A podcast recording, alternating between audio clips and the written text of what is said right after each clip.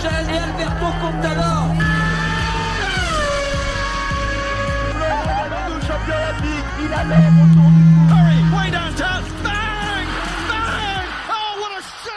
Bonsoir à toutes et à tous et bienvenue sur euh, Radio TTU 20h passé de 28 secondes dans le Trégor. Vous nous écoutez bien sûr 107.5 et sur internet radio TTU.fr. Au sommaire ce soir de, Panorama Sport, nous reviendrons sur un des événements du week-end avec euh, le record du monde de Renaud Lavillenie en saut à la perche battu par Armand Duplantis.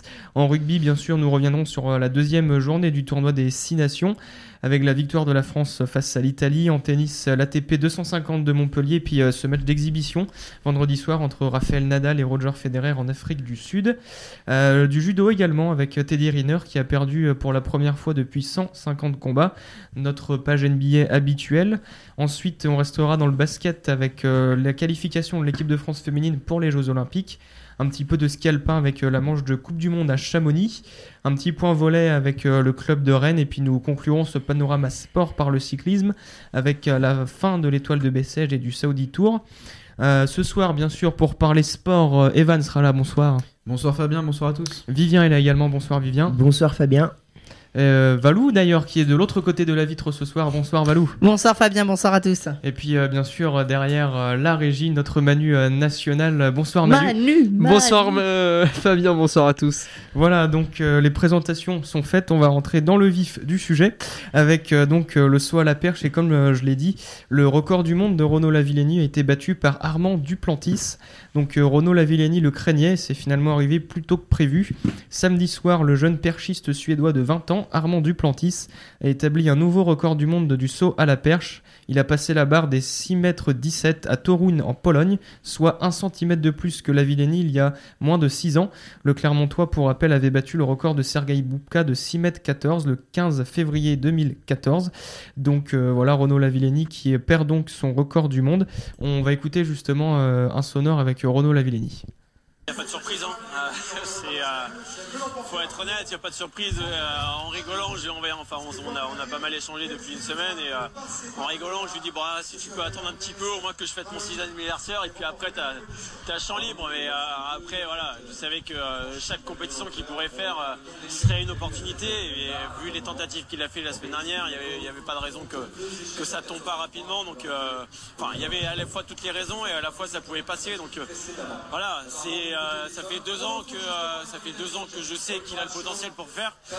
Maintenant, euh, maintenant voilà, comme on dit, hein, euh, les records ils sont faits pour être battus. Euh, j'ai eu l'honneur de pouvoir l'avoir pendant 6 ans et je vais pas me, vais pas être, déçu de ça. Et maintenant, voilà, il, a tout le talent devant lui pour sûrement faire encore mieux. Mais ouais, c'est beau quoi.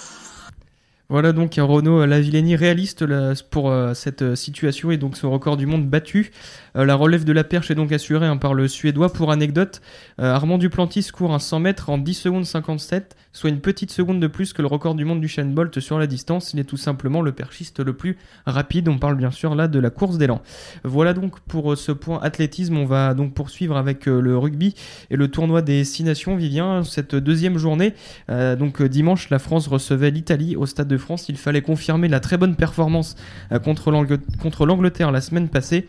Euh, un match plutôt réussi avec une victoire assez large contre la Squadra Azzurra. Et oui Fabien, puisque le 15 de France a fait le job dimanche lors de la deuxième journée du tournoi des 6 nations. Les Bleus se sont imposés 35-22 contre l'Italie au Stade de France. Ils empochent euh, ainsi le point du bonus offensif grâce aux 5 essais de Teddy Thomas, Charles Olivon, euh, Aldrit en première période, puis deux magnifiques slaloms, on s'en souvient en fin de match de Romain Ntamak, puis Baptiste Serin. Ils auront quand même été accrochés dans le duel face à de surprenants Italiens qui n'ont jamais gagné au Stade de France qui auront bien exploité quand même euh, les temps faibles français. La France prend quand même la première place du tournoi à égalité de points avec l'Irlande, c'est un fait à, souligner. Avant de se déplacer bien sûr au Pays de Galles dans un match charnière samedi 22 février. Euh, voilà, je vous propose d'écouter euh, Fabien Galtier, le sélectionneur de l'équipe de France, qui a réagi après cette victoire assez étriquée face aux Italiens. C'était ce week-end. C'était difficile que la première période, elle est quasiment parfaite. On fait deux erreurs de gestion euh, sur, la, sur le jeu au pied euh, et sur l'occupation euh, qui que l'on paie. on aurait pu aussi ne pas les payer parce que contre l'Angleterre, on a fait aussi quelques erreurs qu'on a, qu'on a très bien défendues, qu'on a bien récupérées. Ça n'a pas été le cas dans ce match. La deuxième mi-temps est moins, moins consistante. Euh, l'équipe a, a, été, euh, a été bousculée par, par les Italiens. Ouais, c'est vrai, Vivien, comme tu l'as dit, les Français qui ont eu des temps faibles, peut-être un petit peu plus que face à l'Angleterre. Euh, les Italiens aussi étaient très bons dans la conquête du ballon, notamment en touche et en mêlée. Donc euh, voilà, les, Français se, ont failli un petit peu se faire surprendre par les Italiens. Ouais, et puis euh, Fabien Galtier l'a notamment souligné, mais la seconde période a été très très compliquée.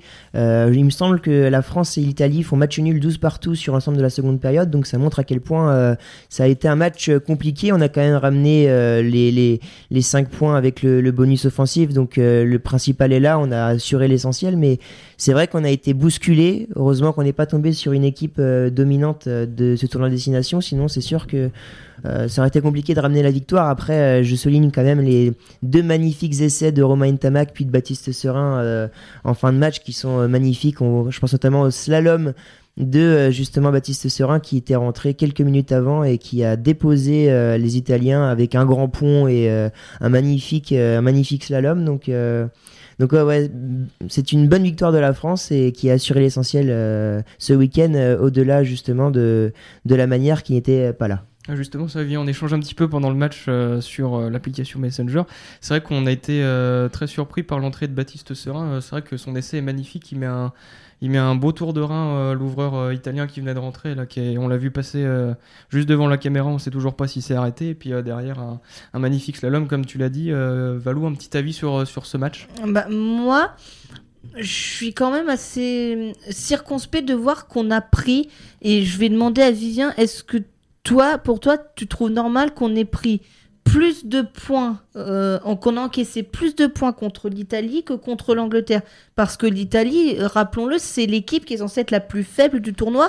Les Gallois les avaient battus lors du premier match 42 à 0, et nous on en a pris 22 quand même. Après, je pense que euh, forcément, il y a eu un relâchement du fait que euh, les Italiens après les Anglais, donc on est passé de la plus grosse équipe à la plus faible.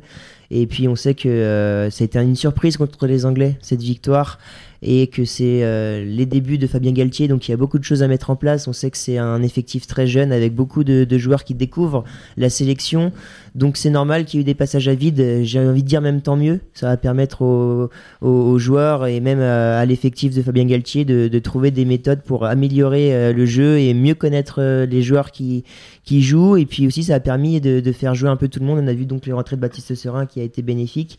On a vu beaucoup de joueurs qui sont rentrés malheureusement après une blessure notamment de de Vincent Rattez euh, en fin de match. On va pouvoir en reparler, euh, Fabien. Mais euh, voilà, je pense que le principal est, fait. Enfin, on a, on a le point du bonus offensif avec la victoire derrière. Donc, bah, de toute manière, c'était obligatoire qu'on les, contre l'Italie. Si on l'avait pas, c'était un petit peu un match raté là, si on l'avait pas. Hein. Mais voilà, pour l'anecdote justement, on est premier désormais au classement et c'est la première fois depuis 2010. 2010 effectivement que la France prend la tête du tournoi. Une petite anecdote, c'était le même parcours il y a 10 ans, une victoire contre l'Angleterre puis contre l'Italie avant de jouer le Pays de Galles. Mais attention, puisqu'à l'époque, les Bleus s'étaient ensuite effondrés pour terminer le tournoi en quatrième place. Oui, alors justement, euh, j'aurais une question euh, à poser à Vivien. À quoi on peut s'attendre pour la suite euh, de ce tournoi destination? Bah, je pense qu'on peut être très très optimiste. Après, comme je l'ai dit précédemment, je pense que ce match contre le Pays de Galles le 22 février prochain va être le match déterminant pour voir si les Bleus seront capables de continuer dans la compétition. Euh, on sait que l'Irlande a battu le Pays de Galles justement euh, ce week-end, donc euh, l'Irlande reste une menace principale. Mais comme les Irlandais, on les jouera à domicile, je pense qu'on aura quand même plus de, moyens de s'en sortir devant nos supporters, alors qu'au Pays de Galles, on sait qu'il y a une, ambiance très très très très chaude. Et voilà, pour moi en tout cas, en vue de ce troisième match, en plein milieu de, tournoi, je pense que ce sera le, le match charnière qui décidera de la suite de la compétition pour les Bleus et pour savoir s'ils sont capables d'aller au bout ou pas cette année. Et euh, est-ce que le réel danger, ce serait pas euh, d'avoir un surplus de confiance euh, de la part de ces jeunes du 15 de France? Bah, je pense pas justement. Après Fabien, tu, on en reparlera, mais justement, comme je le disais à, Valou, le, fait que on ait été chahuté par la plus petite équipe du tournoi, voilà, alors que les Grélots viennent d'arriver. Voilà que Juste pour vous dire, euh, c'est vrai qu'ici à, à Lannion, le climat est assez euh, spécial. Hein, donc, euh, la tempête Sierra, bien qui a été coupée par une averse de grêle, visiblement ici, vous l'entendez. ne vous en faites pas, nous avons le chauffage, nous avons un toit, tout va bien. Mais voilà, ça fait une petite, un petit, un petit, une petite ambiance de fond ici. Ce sont les aléas du direct. c'est ça. Mais euh, voilà, donc euh, c'était juste pour revenir. Donc, comme euh, je l'ai dit à Valou, je pense quand même que ce match a, permis de, montrer aux jeunes Français que même contre la pire équipe du tournoi, on peut se faire surprendre. Et, voilà, c'est la raison pour laquelle je pense que ça a été un, bon match pour que les, Français aillent davantage de l'avant et appréhendent mieux ce match contre le Pays de Galles prochainement. Ouais, donc euh, effectivement, après, c'est vrai que le, gros point noir, comme tu l'as dit, Vivien, de, de cette journée, euh, c'est euh, la blessure de Vincent Rattès à la 77e minute, donc il se fait plaquer par derrière. Euh, il sort donc sur blessure. Fabien Galtier, dimanche soir, évoquait une belle entorse à la cheville droite. Mais euh, malheureusement, on a appris hier que c'était une fracture du péroné, donc euh, le tournoi des, des Six Nations est terminé, donc euh, une fin de saison compromise avec son club de La Rochelle, donc pour Vincent Rattès, qui avait, été un des meilleurs face à l'Angleterre il y a 10 jours et qui a encore fait un- une très très belle performance dimanche face à l'Italie. Oui. Merci. Ouais, non, mais c'est dommage pour l'équipe de France parce que Vincent Rattez était peut-être euh, l'ailier qui nous, l'ailier qui, qui était le meilleur peut-être de- avec euh, tous ceux qui sont là, mais euh, c'était quelqu'un d'assez bon, donc euh, on perd quand même une arme, une arme importante. Mm, C'est vrai. Donc euh, on va revenir quand même sur les autres résultats. euh, Comme euh, ça a été dit tout à l'heure, l'Irlande a battu le Pays de Galles sur le score de 24 à 14. Et euh, l'Écosse ça a été battu par l'Angleterre euh, 13 à 6 à domicile euh, sous des conditions, il faut le signaler, des conditions climatiques Ah bah. abominables avec euh, des torrents de pluie. euh, Enfin bref, à la mi-temps, je crois qu'il y avait 3 3 si je me trompe pas. Trois Ouais. partout, ouais. Trois Trois partout, partout à la mi-temps. Jusqu'à l'heure de jeu, il me abominable. semble.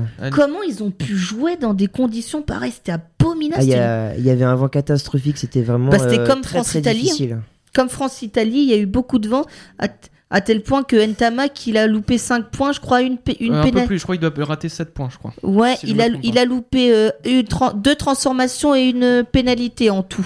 Et- Mais c'est vrai qu'on voyait euh, les, le haut des perches qui bougeait au Stade de France euh, avec le vent, tellement il y avait de vent, on voyait les poteaux qui bougeaient. Donc, euh, Il a même fait une barre transversale, Oui. Entama. Et il a fait un poteau poteau rentrant également sur une transformation.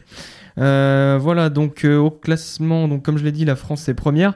Il y avait aussi euh, le tournoi destination féminin avec là aussi une victoire des Françaises face aux Italiennes 45 à 10.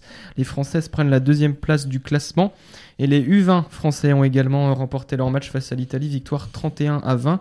Les jeunes pousses sont troisième du classement. Voilà donc pour ce point complet sur cette deuxième journée du tournoi destination. Donc la troisième journée, elle, ça sera dans deux semaines, puisque c'est comme ça au tournoi destination.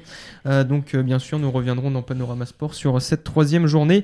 On va rester en rugby, Vivien, avec euh, la Pro D2, avec une mauvaise nouvelle euh, du, côté, euh, du côté basque. Ouais, puisque euh, selon Ouest France, euh, c'est sorti aujourd'hui, le Biarritz Olympique, club historique bien sûr dans le paysage rugbystique français, est en proie à une liquidation financière. Le club basque qui évolue en Pro D2 depuis 6 ans a de très gros problèmes financiers, notamment euh, depuis le rachat de l'équipe par l'actionnaire majoritaire Louis-Vincent Gave à l'été 2018. Alors depuis son arrivée, les dettes financières du club n'ont pas été comblées malheureusement, et la billetterie, en tout cas l'influence du stade Aguilera est en large baisse par rapport à il y a 6 ans en top 14. Il est notamment passé de 10 000 à 4000 spectateurs euh, cette saison. Le Biarritz Olympique accusait une dette de 3 millions d'euros avant de démarrer euh, la saison, ce qui est assez euh, colossal pour un club qui avait un budget de à peine 8 millions d'euros en ce début de saison. Voilà, donc une assemblée générale extraordinaire aura lieu le 3 mars prochain pour décider de l'avenir et du futur du BO. Donc on attend de, de voir quelle sera la décision, et, euh, mais en tout cas ce serait terrible de voir un club aussi, aussi cher au rugby français quitter, euh, en tout cas être dissous. Ouais, c'est vrai, une très très mauvaise nouvelle pour le, Biarritz Olympique. Voilà donc pour ce point rugby. On va donc passer de la balle ovale à la petite balle jaune avec euh, l'ATP 250 de, Montpellier, euh, Vivien, et puis euh, Gaël, mon fils, qui remporte son, son troisième titre. Et oui, c'était à la TP 250 de Montpellier dimanche après-midi. Il a battu le Canadien Vasek Pospisil en 2-7, 7-5, 6-3. Avec cette victoire, il monte à la huitième place du classement ATP, à égalité de points avec l'Italien Matteo Berrettini. Voilà, c'est le neuvième titre en carrière euh, pour Gaël Monfils. Il rejoint Henri Lecomte, euh, notamment pour l'anecdote, une autre figure du tennis français, bien sûr. On peut dire que le compte est bon? Tout à fait, neuf titres, le compte est bon, on peut, on peut le dire. Alors que Valou souffle à ma gauche.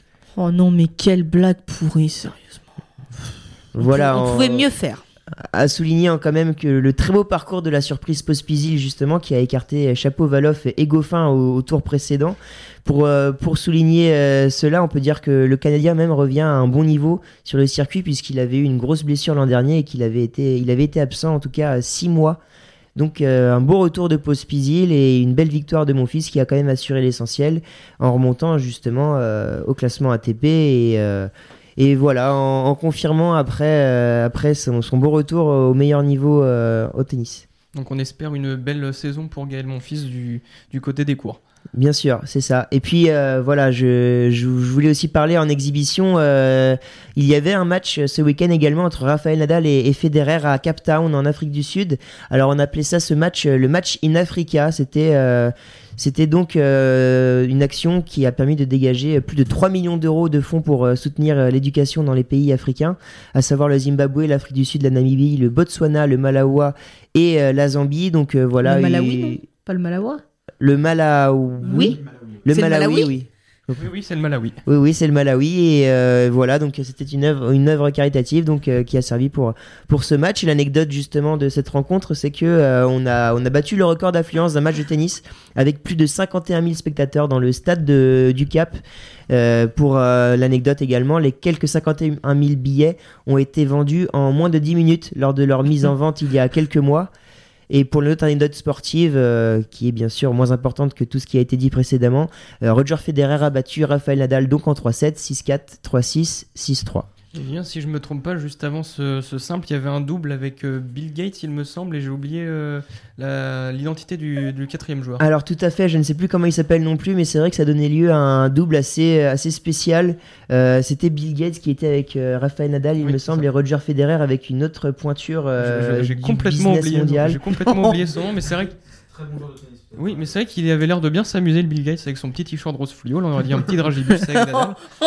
Alors que non, mais c'est vrai, non, mais excusez-moi, mais les, les tenues, Oh non, les- les- non, mais excusez-moi, les tenues de Rafael Nadal sont absolument abominables à voir. Roger, Roger Federer avait un très beau haut blanc avec un petit short kaki, c'était très bien accordé avec le court. L'autre, il ramène un truc rose fluo, on dirait les patrouilleurs de Vinci Autoroute. Là, c'est n'importe quoi. Non, Il y a un, il y a un non. moment, euh, Nike, il va falloir faire un effort. Moi, je suis désolé. Euh, hein, je le- voudrais jeter un le slam fluo, pour peux tout. plus. Le fluo, j'en peux plus. Ouais, et donc justement pour euh, euh, l'autre euh, personnalité qui a, joué donc avec euh, Rafael Nadal, Roger Federer et, Bill Gates, c'est Trevor Noah. Hein, on connaît, l'acteur humoriste et animateur de télévision aux États-Unis, qui est donc sud-africain et qui a donc participé à, cet événement. Il y avait donc des très beaux portefeuilles sur le cours. Euh, voilà donc euh, pour euh, finir euh, sur ce, on a fini donc avec ce point tennis, hein, Vivien. Euh, on va aller du côté du judo. Là aussi un rebondissement avec une, la défaite Ah ouais. de Teddy Riner qui n'est plus invincible après 10 ans et 154 victoires consécutives sur les tatamis. Teddy Riner a été défait ce dimanche contre le japonais Kokoro Kegura au troisième tour du Paris Grand Slam à Bercy, donc qui était à suivre sur la chaîne L'équipe dimanche après-midi. Donc euh, contré après moins d'une minute de combat par le fameux Uchimata de Riner. Euh, en contrant Riner sur son attaque en Uchimata, c'est une technique de fauchage par la jambe entre les cuisses. Donc euh, pour rappel, Teddy Riner, c'est 10 titres de champion du monde et 2 médailles d'or olympiques. Sa dernière défaite, donc pour être plus précis, remontait au 13 septembre 2010. C'était en finale des mondiaux à Tokyo. Et c'est vrai que Teddy Riner a été poussé au golden score, donc euh, c'est-à-dire que si à la fin du combat les, deux euh, judokas étaient à égalité, il y a une, ce qu'on pourrait, ce qu'on pourrait faire le parler avec le but en or au football. Donc euh, le, le premier judoka qui marque un point ou qui fait donner une pénalité à son adversaire remporte le combat. Il a été surpris au bout d'une trentaine de secondes, je crois. Et c'est vrai que c'était. on a vu la réaction des gens qui étaient au premier rang d'ailleurs, qui se prenaient la tête. C'était. Enfin, on s'attendait pas du tout à ce qu'il perde euh, Teddy Riner en plus euh, lors d'une année olympique. Ouais, et puis c'est terrible que ce soit à domicile chez lui à Paris euh, de une, et puis de deux également face à un Kageura qui fait deux têtes de moins que lui, qui est athlétiquement bien plus petit. Les, médias, en tout cas les spécialistes du judo, disaient qu'il avait déjà été mis en difficulté par ce même, ce, ce même, euh, ce même judoka euh, quelques semaines plus tôt. Et donc voilà, on a vu ce contre terrible parce que on se disait avant, lorsqu'on a vu le match. euh, c'est pas possible, il est beaucoup plus grand, il devrait s'en sortir. Et finalement, on voit ce contre assez euh, terrible. On a vu la réaction, comme tu l'as dit, Fabien, des, des, des supporters qui étaient assez stupéfaits de, de voir ça. Euh, Est-ce que tu as vu le match euh, Alors, de ton côté, Valou? J'ai pas vu le match, mais je pense que, que, que Teddy Riner est perdu. Je pense que euh, ça, fera certainement moins peur aux adversaires parce qu'on considérait souvent comme invincible et, on n'arrivait pas à le battre. Donc tu l'as dit, ça fait 150, euh, 4 combats. 154 combats et plus de 10 ans. Mais j'ai presque envie de dire mieux vaut qu'il perde maintenant que qu'aux Jeux Olympiques. C'est toujours mieux de le faire maintenant qu'à Tokyo. Mais effectivement, ça fait, je pense qu'il a du mal le vivre. Après, tu parlais du fait que les adversaires vont être moins euh, effrayés par Teddy Riner. Je pense qu'aux Jeux Olympiques, ils aimeraient. Ils vont pas aimer tomber sur Teddy Riner euh, Bah, sur n'importe quel tour. bah, je pense que pendant 10 ans, personne n'a aimé tomber sur Teddy Riner. Hein, faut pas se. Non, mais c'est- vrai C'est que vrai. Les, les Japonais emmenaient, formaient chaque année un nouveau judoka pour aller essayer de battre Teddy Riner. Ils n'y arrivaient pas, ils n'y arrivaient pas. Et c'est vrai que pour revenir sur euh, Kagura, pendant tout le combat, plus le combat avançait euh, pour Teddy Riner, plus Fred Lecanu, qui commentait euh, sur la chaîne L'équipe, disait que effectivement c'était euh, peut-être celui qui pouvait euh, causer le plus de problèmes euh, et de soucis à Teddy Riner. Bah, ça s'est vu euh, donc à la fin du match. On va justement écouter euh, la réaction de. On, est- on l'a pas? Non, on l'a pas. On l'a pas. Bon bah désolé euh, Teddy, euh, on te C'est- reverra aux c'est pas- de la faute de la régie. autour du coup. Mais Pour en une tout fois, cas, il a, il a déclaré donc euh, après ce match, euh, notamment. Pour une fois, c'est pas de la faute de la régie, euh, le coup du jingle qui part pas. hein. C'est vrai. Non, non, c'est bon Manu, ne t'en fais pas, ne t'en fais pas. Tu seras, tu seras Tiens, payé en café et tout ce qu'il faut, t'en fais pas. Ça tu va, seras les... payé en cafétéria, en rue, en tout ce que tu veux. ça va, les micros sont allumés, donc ça passe. T'inquiète pas. Mais voilà, pour revenir là. à cette réaction, justement, Teddy Riner a annoncé après, enfin, a déclaré après cette défaite au micro de l'équipe 21 notamment, La chaîne l'équipe. qu'il était euh, la chaîne l'équipe pardon qu'il était soulagé finalement puisque c'est vrai qu'après euh, autant de victoires consécutives il a il a fait retomber euh, ça lui fait un peu retomber la pression. Et alors attention parce que pour l'anecdote elle n'est pas sourcée donc je ne sais pas si c'est vrai ou pas. Mais en tout cas euh, une journaliste euh, était présente euh, à Paris et évoquait notamment un surpoids de de 25 kilos alors je ne sais pas si ça a été euh, dit 25 Ça fait kilos quand même beaucoup. hein. mais ça, Ça fait, fait ça fait beaucoup beaucoup. je, Je sais pas si on allait peser. Enfin après oui, c'est vrai je, que 25 je sais kilos pas si ça a Riner. été Puis de toute euh, manière, ils sont pesés certainement avant le combat, je Ouais, suppose. parce que c'est en plus. Bah après c'est en plus de 100 kilos, je crois qu'il doit être Teddy Riner. Ouais, Euh, enfin. oui, oui. Ouais, Après, mais enfin, eh, 25, 25 kilos, ça se voit quand même, hein. ça se voit. mais Même voilà sur Teddy Riner, ça se voit, hein, 25 kilos, même si le mec est immense, je pense que ça doit se voir, mais oui, Après, c'est c'est vrai 25 que kilos de muscle, ça se voit peut-être euh, moins que si c'est. 25 kilos quand même. hein. C'est- Ouais, mais c'est- c'est 25 kilos. C'est c'est pas 2-3 kilos en retour de l'été. Hein. C'est pas qu'il a fait trop de. bah, Peut-être a-il trop mangé de tartiflette ou de raclette pendant les vacances. hein, je sais pas. Pendant, hein. pendant les petites cérémonies pour euh, les JO 2024. euh, Oh non, Euh, Il y avait les buffets. Bon bah voilà. euh, il a on fait, il a fait un arrêt buffet Voilà, et voilà. il s'est goinfré, il a pas réussi à s'arrêter. Voilà. Donc Vivien est atterré par notre débat sur les buffets pour euh, les, les congrès Paris 2024. Je pense qu'il est temps de clôturer cette page judo et euh, nutrition parce que c'est vrai qu'à 22h22 on a un petit peu faim. Euh, on- À 20h22. Oui. 20 à 22h22, ce sera déjà 4 4 de. Effectivement, j'ai un petit décalage horaire. Bref, jet lag on va reprendre le fil de cette émission avec euh, la page habituelle de NBA. C'est tout de suite.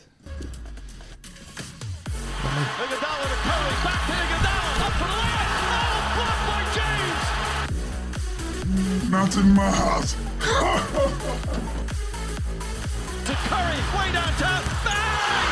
Bang! Oh, what a shot from Curry! Cleveland! This is for you! Et oui, page NBA qu'on va ouvrir par euh, la trade deadline qui a eu lieu jeudi dernier, puisque comme on l'a répété assez, assez fréquemment sur les dernières semaines et mardi dernier plus spécialement, euh, les équipes avaient jusqu'à jeudi dernier pour faire des transferts et pour euh, finaliser leurs effectifs en vue des playoffs ou du tanking pour, certaines- pour certaines équipes. Euh, on a donc vu les Golden State Warriors et les Minnesota Timberwolves faire un échange euh, qui était un peu attendu mais qu'on pensait plus cet été ou ça traînait dans les tuyaux depuis assez longtemps.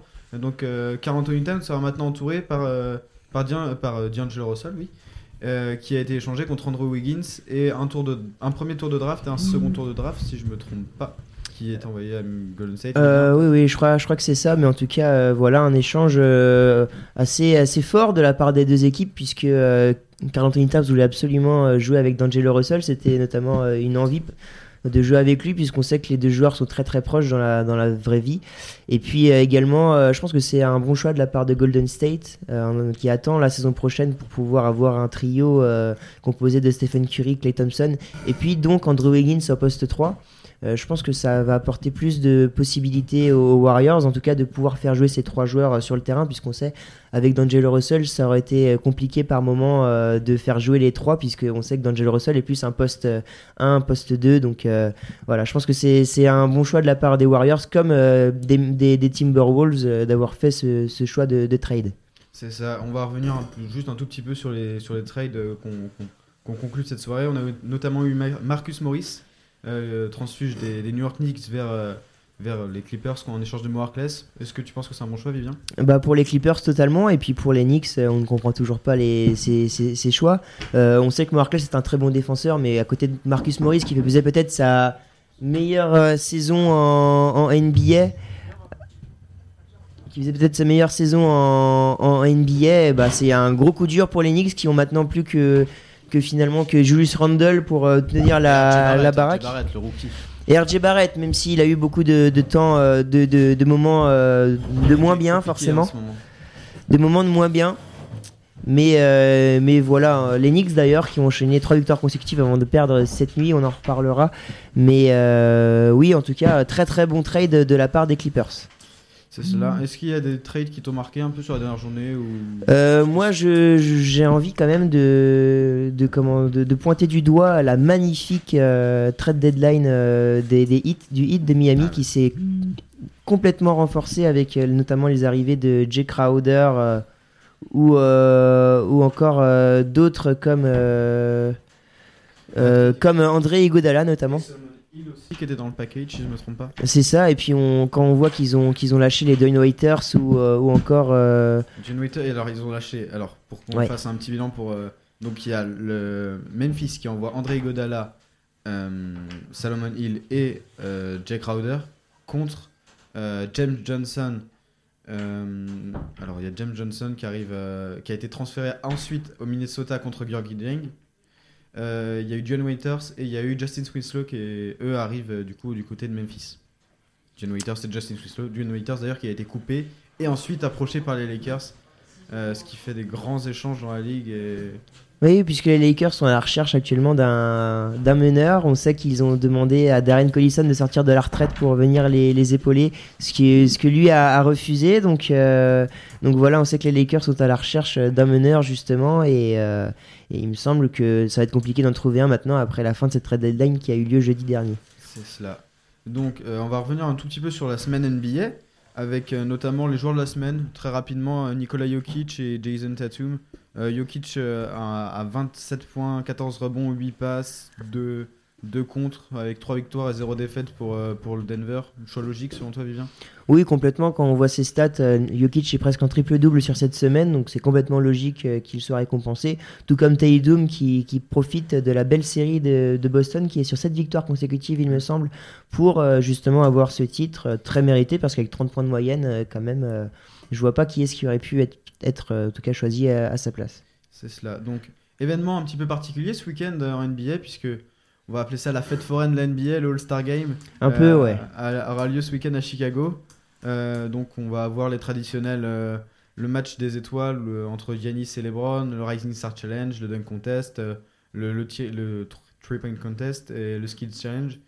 Euh, Est-ce que tu attends quelque chose de particulier ce week-end, euh, Vivien Que ce soit les concours ou peut-être l'hommage à Kobe Bryant qui va être rendu? Bah, je pense qu'au-delà de tout ça, c'est une... oui, c'est vrai que c'est une édition assez spéciale et assez, euh, assez excitante puisque je trouve quand même que chaque, euh, chaque com- compétition va être attrayante, à commencer par le Rising Star avec de nombreuses personnalités et de nombreux joueurs qui, qui font la différence en NBA malgré leur jeune âge. Je pense notamment à Trey Young, Luka Doncic ou encore d'autres euh, comme euh, il, me, semble euh, Shea et Gilgius Alexander. Donc ça nous promet du beau monde sur les parquets.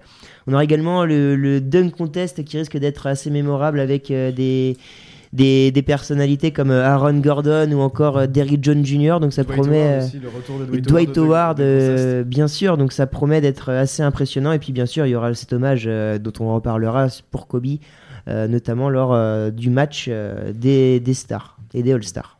C'est ça. Donc, euh, revenons sur un peu la nuit dernière en NBA. Euh, on va d'abord récapituler, récapituler les résultats. Donc, très pauvre match entre Charlotte et, et Détroit. Un, un pauvre 87-76 en faveur des, des Hornets. Est-ce qu'on s'y attendait pas un peu finalement quand on voit l'affiche? Ouais, on aurait pu espérer un peu plus de points. C'est vrai que Détroit c'est très déprimé. D'ailleurs, on a oublié André Drummond dans la, dans la trade deadline. Erreur de Oui, part. complètement. Grosse, Euh, grosse, euh, gros, gros changement. contre, contre Brandon Knight, John Henson et, et un Twix. Contre trois paquets de clopes et un brownies. oui, complètement. Euh, trois clopes et un paquet de brownies. C'est ça. Contre 27 millions de dollars, ça fait pas cher le Drummond. Euh, 135 à 124 pour le Orlando, pour le Orlando Magic face à Atlanta. Euh, À noter les 22 points de d'Evan Fournier dans la victoire d'Orlando qui continue de se battre pour l'accession au playoff et qui est 8ème à l'Est actuellement. Un match très serré entre Indiana et Brooklyn qui s'est clos sur un magnifique game winner de, de Spencer Dinwiddie, 105 à 106 pour les Nets. Et oui, d'ailleurs, euh, à noter une sixième défaite consécutive pour les Pacers, euh, malgré le triple-double de Domantas Sabonis et les 19 points de TJ Warren. Euh, je voulais parler de ce match justement et de cette équipe actuellement. Euh, euh, Evan, on sait qu'on pense notamment à de nombreux joueurs qui passent complètement à travers de leur saison. Je pense notamment à Miles Turner ou alors même Oladipo depuis son retour qui a beaucoup de mal au, shoot avec euh, un très mauvais, euh, une très mauvaise adresse euh, bah, au shoot. Qu'est-ce que tu en penses toi de, cette équipe? Bah, alors pour Turner, je suis un peu circonspect par rapport à sa saison parce que sur les stats, il est moins impactant que l'année dernière. Mais le souci, c'est qu'il y a eu l'éclosion de Domantas Sabonis qui lui fait beaucoup d'ombres dans la, dans la raquette. L'année dernière, il était aux côtés de Tadeusz Young et c'était Domantas qui sortait du banc. Il y avait un meilleur équilibre puisque Tadeusz Young a moins besoin du ballon en attaque et est plus capable de vivre euh, en dehors des écrans. Alors qu'on voit hier soir, par exemple, Sabonis, dans les dernières minutes, c'est presque lui le leader, euh, c'est lui le All-Star, c'est lui qui a la balle, c'est lui qui vient mettre un magnifique shoot avant de se faire punir ensuite par, par Dinwiddie. Donc euh, je pense que l'éclosion de Domantas Sabonis met un peu en péril la, la place de titulaire de Miles Turner et peut-être sa place même au sein des, des Indiana Pacers. Est-ce que c'est pas négatif justement que finalement ces deux-là se marchent un peu dessus cette saison et que euh, bah, malheureusement on puisse pas tirer le plein potentiel de Miles Turner qui était euh, excellent l'an dernier et qui était dominant dans la raquette? Bah, je sais pas, parce que je pense que Nate McMillan essaye de trouver la solution, parce qu'il a un 5 majeur. euh, quand on le regarde comme ça, on a l'impression que c'est très fourni, que c'est très intelligent, que ça va jouer vite, bien, qu'on va avoir des shoots ouverts et que ça peut les rentrer, notamment avec Brogdon, qui est un joueur très. qui est peut-être un des joueurs les plus intelligents de la ligue. Mais Miles Turner, euh, il y a des questions qui se posent sur son réel potentiel et sur sa capacité à, être euh, vraiment le patron dans une raquette NBA. En défense, il a prouvé qu'il était capable de le faire l'année dernière. Est-ce qu'en attaque, il est capable à ce point-là? Il y a des doutes. Très bien. En tout cas, il y avait d'autres matchs à côté euh, cette nuit, avec notamment une 15e victoire consécutive de Toronto contre Minnesota, 137 à, à 126. Les Raptors qui euh, donc euh, viennent de, de battre un record depuis maintenant quelques jours, puisque la dernière record de la franchise était de 11 victoires consécutives. Les Raptors sont désormais deuxième à l'Est avec le troisième meilleur bilan de la ligue, avec un 40-14 en bilan. Un bilan exceptionnel, tout simplement. On n'aurait jamais attendu euh, ça en début de saison, mais ça, euh, ce n'est plus une surprise à ce moment de, la saison. On voit un collectif étoffé, notamment avec euh, euh, les 25 points de Oji Anuobi hier, qui a battu son record euh, en carrière, et ce, malgré de nombreuses absences. C'est assez fou quand même quand on voit euh, de nombreux joueurs comme Siakam ou, encore Laurie et Gasol qui ratent plus de 10 matchs depuis le début de saison, et voir l'équipe qui tourne toujours euh, aussi bien. Ouais, alors juste pour revenir sur les 15 victoires, euh, tu parlais de record de franchise, mais c'est même un record dans tout le Canada, puisque aucune équipe sportive n'avait fait 15 victoires d'affilée dans toute l'histoire du, du sport canadien. Et euh, ouais, donc tu parlais, pour revenir sur le plan plus sportif, tu parlais du collectif étoffé euh, de Toronto. Bah, c'est vrai que quand on regarde l'effectif, il y a tous les joueurs quasiment peuvent jouer. Il y a le fameux euh, porte-bonheur Patrick McCaw qui depuis qu'il joue en NBA n'a jamais perdu une saison, puisqu'il a gagné deux titres avec les Warriors et un titre avec euh, Toronto. Et euh, des joueurs comme ça, comme Ronda et Oli Jefferson, qui étaient Ouais. vraiment pas bons l'année dernière à Brooklyn et qui cette année s'est refait une santé du côté du côté du Canada. Même on a aussi Norman Powell qui est éblouissant et qui met euh, souvent des, des- des- qui a souvent des coups de chauffe à plus de 20 points ou encore euh, Chris Boucher qui est également assez efficace euh, dans, dans la raquette. Donc c'est vrai qu'on a un collectif qui qui s'est complètement étoffé cette saison et avec de nombreux joueurs qui l'année dernière étaient sous, sous-utilisés et qui euh, font la différence cette année et qui éclos euh, en NBA. Donc euh, c'est vrai que cette équipe de Toronto commence à faire peur justement. D'ailleurs, j'ai pu voir sur les réseaux sociaux passer un comparatif entre la saison dernière de Toronto, qui les a vus sacrés champions, et la, la saison actuelle, juste sur la saison régulière, bien sûr, pas sur les playoffs. Et on voit que dans toutes les stats, à part la stat de, de points marqués, ils sont devant les, les Toronto de, de cette année. Est-ce que c'est un signe comme quoi ils vont, ils vont faire une bis repetita et regagner le titre cette année, faire le back-to-back Rien n'est moins sûr, mais euh, la possibilité de voir une équipe de Toronto qui, sans leur leader Kawhi Leonard, euh, performe aussi bien, c'est de très bon augure. Et ça prouve que Nick Nurse, c'était peut-être pas que le, que le coach de Kawhi, mais le coach, un très grand coach euh, à venir. C'est ça. Alors dans les autres matchs, bien sûr, euh, les Milwaukee Bucks qui ont le meilleur bilan de la ligue ont gagné contre Sacramento 123 à 111. Euh, le Jazz d'Utah s'est lui imposé sur euh, le terrain et sur le parquet de Dallas 123 à 119 avec notamment encore une fois une très belle performance de Rudy Gobert puisqu'il inscrit 17 points, 16 rebonds avec un magnifique 7 sur 7 au shoot. Donc voilà, Gobert encore euh, important dans la victoire d'Utah hier et qui sera justement présent au All-Star Game à Chicago euh, dans quelques jours. On a également eu donc le- les Nuggets qui ont battu euh, San Antonio 127 euh, à 120. Euh, une réaction, euh, Evan, après cette défaite, cette nouvelle défaite des Spurs d'ailleurs qui sont euh, dans un très mauvais run actuellement. Ah bah là, je pense que la plupart des, fans des Spurs, et moi y compris, on commence à, tirer tout doucement une croix sur les playoffs. Euh, ça fait 20 ans que les Spurs y sont. Cette année, ça, paraît très compliqué. On voit que des équipes comme les Pelicans avec Zion ou, même les, Blazers avec Damian Lillard ou les, les Grizzlies qui actuellement occupent cette 8 place, euh, ça va être trop compliqué. Surtout que là, le, le fameux rodeo road trip qui d'habitude permet aux Spurs de. Oui, Fabien, je vois Fabien qui fait des gros yeux puisqu'il n'a pas compris. En fait, tous les ans, les Spurs ont une période de entre 7 et 9 matchs à peu près de consécutifs où ils jouent à l'extérieur. Avant les All-Star Games. Texas, Mm. une petite référence au rodéo, c'est la NBA, c'est le spectacle, c'est le show, c'est magnifique. Euh, donc les Spurs qui sont décrochés dans cette course, une défense catastrophique, Mm. puisque les Spurs ont compté jusqu'à 23 points d'avance hier avant de s'effondrer dans le quatrième quart-temps. Euh, c'est très compliqué. Euh, il reste un dernier match euh, face à OKC avant le, avant le All-Star Game. Le All-Star Break. Le All-Star Break, oui, bah le All-Star Break va avec, va avec le All-Star Game. J'espère que la période va, va, va profiter aux Spurs pour leur permettre de, de récupérer des forces et, et, de réattaquer avec le Jazz, le Thunder, les Mavs, le Magic et les Pacers. Ah ouais, J'espère qu'ils auront des forces parce que là, ça Pas va être compliqué facile, aussi.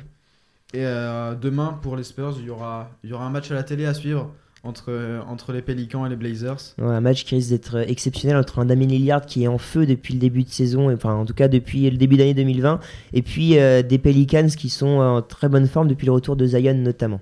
Et pour finir sur les matchs d'hier soir, puisqu'il Voilà. nous en restait deux, euh, il y a le Miami Heat qui a été battre euh, des vaillants euh, Golden State, sans, toujours sans Curry, toujours sans Thompson, mais qui commence à se battre bien avec Andrew Wiggins et, et Draymond Green 113 à 101. Oui, à noter le bel hommage aussi rendu à André euh, Iguodala euh, par, euh, les, par la franchise de Golden State de San Francisco. Euh, qui a fait un match, en tout cas qui a fait des débuts avec Miami assez controversé puisqu'il a inscrit deux points, il me semble, en, en 16 minutes. Et à côté, en tout cas, Jake Crowder, lui, a, très, très très bien joué puisqu'en 31 minutes, il a inscrit 18 points et donné euh, 11 rebonds, il me semble. Donc bon début de, de Jake Crowder avec le hit de Miami. Et puis donc dans le dernier match de la nuit, euh, les Lakers ont tranquillement battu les Suns 125-100 euh, au Staples Center. C'est ça. Alors pour finir cette, euh, magnifique page NBA, on va parler des, matchs de la nuit très rapidement. Washington va aller affronter Chicago à 1h du matin. Philadelphie euh, va aller chez les Clippers à 1h du matin. Un reçoit. C'est son- ouais, les Sixers qui vont recevoir les Clippers justement, donc ça va donner lieu à un match euh, bah, excellent puisqu'on sait que les, les Sixers euh, sont euh, catastrophiques à l'extérieur, mais presque imbattables à domicile. Donc contre les Clippers qui sont des prétendants au titre, ça risque d'être un match très intéressant à suivre. Euh, Oklahoma qui reçoit San Antonio. Euh, D'ailleurs, tout à l'heure, je me suis trompé, je disais que San Antonio regarderait sûrement le match entre les Pelicans et Portland. Ça va être compliqué puisqu'ils jouent en même temps. Ouais, et puis ils sont en back-to-back en plus face à un- une équipe qui tourne bien en ce moment, les OKC. Donc euh, ça risque d'être difficile ouais, de, de, de faire un bon match ce soir. Donc, comme je le disais, les Pelicans vont jouer Portland, reçoivent Portland à 2h du mat. Et pour finir, le peut-être le statement game de, de la nuit entre Houston et Boston à 3h30 du matin. Le, le small ball de Houston contre, contre l'ingéniosité euh, et la fougue des jeunes de, de Boston. Ouais, ça nous réserve une nuit assez magnifique puisqu'on a quand même quatre affiches de très haut niveau ce soir. Donc, euh, mesdames et messieurs, si vous avez le temps de. Ah oui, quatre entre Philadelphie Clippers, Oklahoma San Antonio. Ah ouais, Oklahoma, Pelicans, San Antonio, c'est Portland. actuellement. C'est vrai, mais euh, OKC euh, a une très belle équipe en ce moment avec notamment un quatuor en feu offensivement, Gallinari, Shea, euh, euh, Schroeder et euh, CP3. Donc euh, voilà, ça nous promet de, de très très belles euh, rencontres ce soir en, en NBA. Fabien, tu veux peut-être Oui, reprendre la parole pour- C'est bon, je- on a fait le tour de cette euh, très bonne page NBA comme d'habitude. On va rester en basket, Vivien. Cette fois-ci, euh, en basket féminin, il y avait le tournoi de qualification olympique pour les filles de l'équipe de France. Un tournoi de qualification olympique grandement réussi.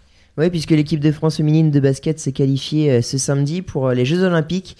Euh, les Bleus ont dû décarter l'Australie puis le Brésil la semaine dernière lors du tournoi qualificatif pour se hisser à Tokyo en août prochain. Les joueuses ont notamment pu s'appuyer sur leur intérieur Valérie Gruda et Bria Hartley, brillantes lors de ces deux rencontres. Valérie Gruda qui a notamment été nommée joueuse du tournoi. Euh, donc voilà, une belle, euh, belle victoire euh, du basket pour le basket féminin qui donc rallie Tokyo en août, tout comme de nombreuses autres équipes comme les basketteurs masculins ou encore les, les volleyeurs. Justement, en parlant de volley, Fabien, on va pouvoir en parler puisque il y avait donc un match ce week-end qui a été controversé puisque malgré la victoire euh, 3-0 à Paris, euh, le Rennes Volley est sous le feu des critiques actuellement. Et oui, puisque donc, euh, comme tu l'as dit, une victoire des Rennais, mais ils ont pris 3 points de pénalité au classement pour euh, des dettes financières. Euh, ils retrouvent la tête de la première division devant Tours au classement, malgré donc ces 3 points. Euh, donc euh, voilà. Euh, donc les Rennais, voilà, on se prend. La Ligue nationale de volley, pardon, de volleyball a en effet officialisé ce mardi à la sanction qui frappe le Rennes Volley. Le club breton écope donc d'un retrait de 3 points ferme, comme je l'ai dit, plus 2 avec sursis. La Ligue lui reproche notamment un dépassement de la masse salariale autorisée. Donc effectivement, il, reste, il retrouve tout de même la tête du classement de la première division, donc devant les Tourangeaux, et garde une bonne marge dans la course à la qualification pour les playoffs. Euh, Rendez-vous ce week-end euh, contre Nantes-Rosé dans le derby de l'Ouest à 6 journées de la fin de la saison régulière. Donc euh, voilà, Vivien, un petit point volet avec les Rennais donc, qui ont cette affaire un petit peu contre, contre eux. Pardon. C'est ça, un peu, euh, peu controversé. C'est vrai que Rennes était euh, tellement bien euh, sportivement que il y a eu ce souci dans, dans les salaires, donc et ça ne met pas, en, ça ne met pas en tout cas, ça ne menace pas l'avenir du Rennes Volley sur le terrain parce qu'on sait qu'ils, comme tu l'as dit, ils ont une belle avance au classement et ils sont de toute façon bien placés pour la course. Euh, au playoff, mais en tout cas que c'est vrai que ça, a, créé une petite euh, crise euh, en interne puisque euh, les dirigeants notamment étaient vivement critiqués par le reste des autres clubs de volley.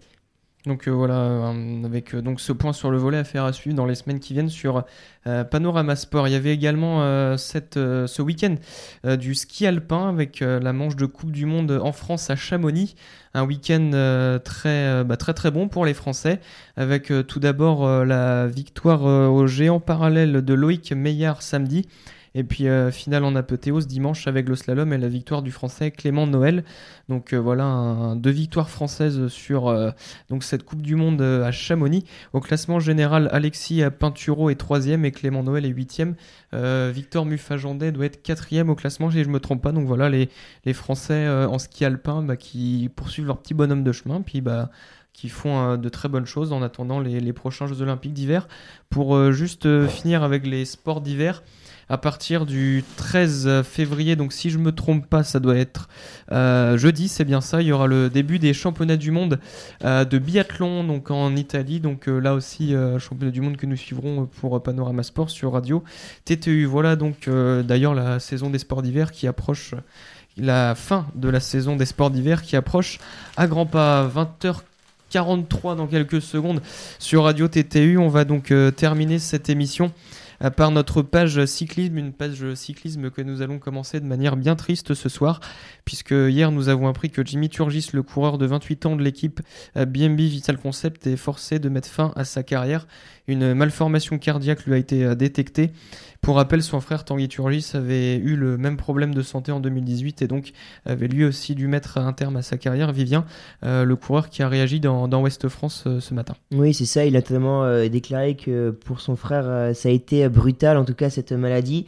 Et que lui, en tout cas, était au courant qu'il avait ce souci depuis maintenant un an. Il y avait eu plusieurs, plusieurs, en tout cas, plusieurs tests qui avaient été effectués euh, sur lui et qui avaient révélé que il y avait des, en tout cas, un mauvais euh, mouvement cardiaque euh, du cœur. En tout cas, que il y avait une maladie qui commençait à, démarrer pour lui. Et donc, quelque part, il a, il a dit que bah forcément c'est un choc pour un, coureur qui est professionnel, en tout cas en haut niveau depuis maintenant euh, 10 ans, et qui du jour au lendemain doit, stopper net sa carrière alors qu'il était à 28 ans, bah, on peut le dire, en plein milieu. Donc c'est vrai que c'est un coup dur. Après, il a dit que justement euh, le fait que son frère ait dû avoir ce même, euh, ce, même, euh, cette même chose, ce même choc un an plus tôt lui a permis en tout cas de Enfin, ça l'a aidé à relativiser et euh, justement à, être plus fort pour combattre même bien sûr ce, choc.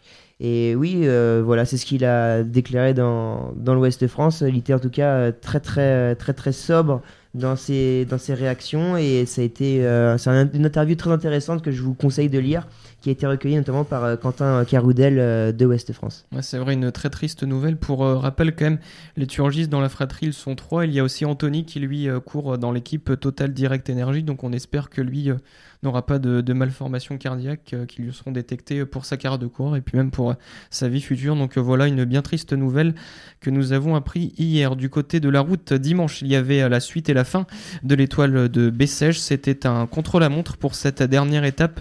Un contre-la-montre autour d'Alès avec la victoire de l'Italien Alberto Bettiol d'IF Education First. Magnus Cornelsen prend la deuxième place de l'étape juste devant Pierre Latour. Au classement général, Benoît Cosnefroy remporte donc l'étoile de Bessèges, qui n'a pas remporté euh, d'étape durant euh, l'édition 2020, mais il a toujours été bien placé. Il fait deuxième de la première étape derrière Alexis Brunel, qui a bien lui fini troisième au classement, et donc Alberto Bettiol, euh, le vainqueur du contre-la-montre euh, d'Alès pour cette dernière étape, prend lui la deuxième place. Ça s'est joué à quelques secondes euh, le classement final. Donc euh, voilà l'étoile de Bessèges, une course euh, bah, qui a ses débuts en tout cas dans le monde professionnel. On a vu euh, notamment lors de la première étape, euh, la route n'était pas entièrement barrée, donc euh, on a vu euh, les coureurs qui étaient sur la voie de gauche avec des camions et des voitures garées sur la voie de droite pour le final dans la montée. Euh, Il y avait la rando cyclo d'avant qui terminait, il y avait une voiture de la gendarmerie au milieu de la route. Enfin bref, c'était un peu, euh, un peu le carnaval, mais euh, c'est vrai que voilà le, le fait que la chaîne d'équipe notamment diffuse, diffuse l'épreuve, bah, ça permet d'apporter forcément plus d'argent dans les caisses et donc de se développer pour la saison prochaine. Mais ça reste une très belle course, l'étoile de Bessèges, avec un beau plateau hein, quand même. Alberto Bettiol, c'est le vainqueur du Tour des Flandres surprise l'an dernier. Donc euh, voilà un, un beau panel de coureurs.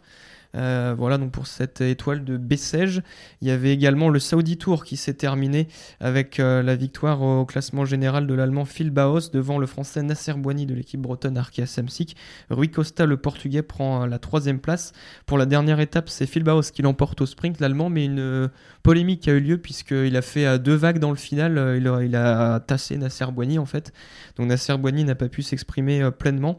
Donc il y a un petit, la- comment dire, il y a une petite, euh, pas une petite embrouille, mais une petite euh, colère de la part de Nasser Boigny parce que c'est vrai que c'est un coureur qui, qui a déjà été déclassé plusieurs fois pour des faits similaires et là les commissaires du Saudi Tour euh, n'ont pas, pas jugé bon d'exclure le coureur allemand, mais c'est vrai qu'il fait quand même deux grosses vagues et il y en a, je pense qu'il y en a qui ont été exclus pour moins que ça dans des sprints, mais voilà, Nasser Boigny prend quand même une, bonne deuxième place. On l'a vu en forme sur ce Saudi Tour, encore bien placé, donc comme je l'ai dit dans la, dernière étape. Donc euh, c'est de bon augure pour Nasser Boigny euh, après euh, deux saisons compliquées chez, euh, chez euh, avec euh, notamment Cédric Vasseur, euh, son, le manager de l'équipe, où ils étaient un petit peu en conflit les deux.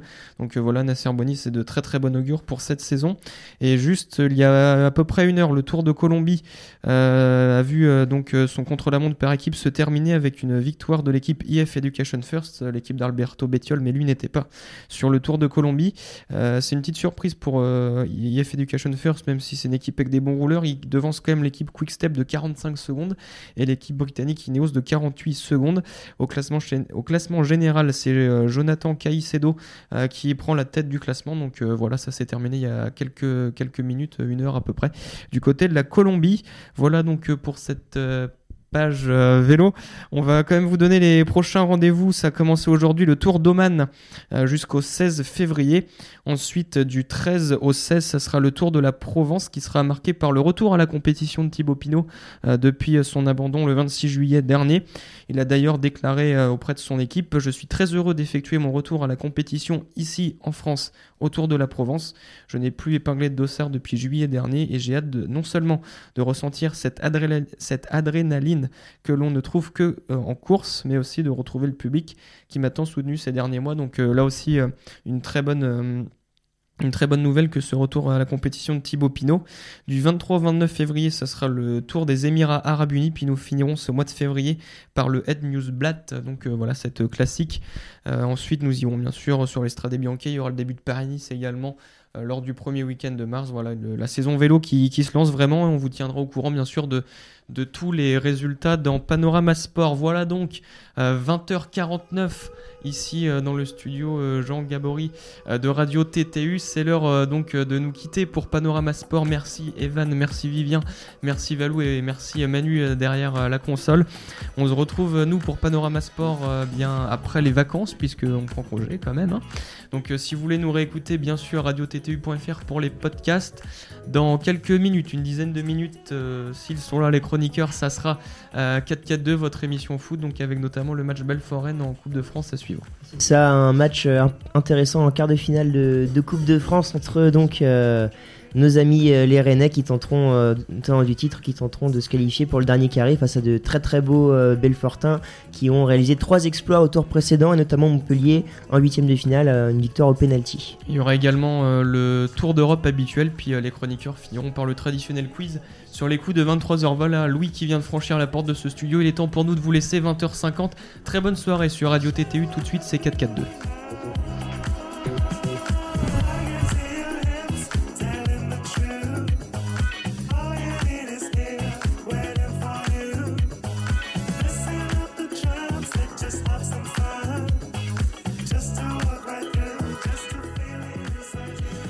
Oui, excusez-moi, je reprends juste euh, l'antenne quelques secondes pour vous signifier que le Tour d'Oman vient d'être euh, annulé. Donc euh, voilà, la confirmation donc, de l'annulation du Tour d'Oman. Voilà une petite précision, on se devait de le faire, on n'allait pas vous laisser deux semaines dans l'erreur. Très bonne soirée sur Radio TTU, petite pause musicale et 4-4-2. On vous promet cette fois-ci, c'est la bonne.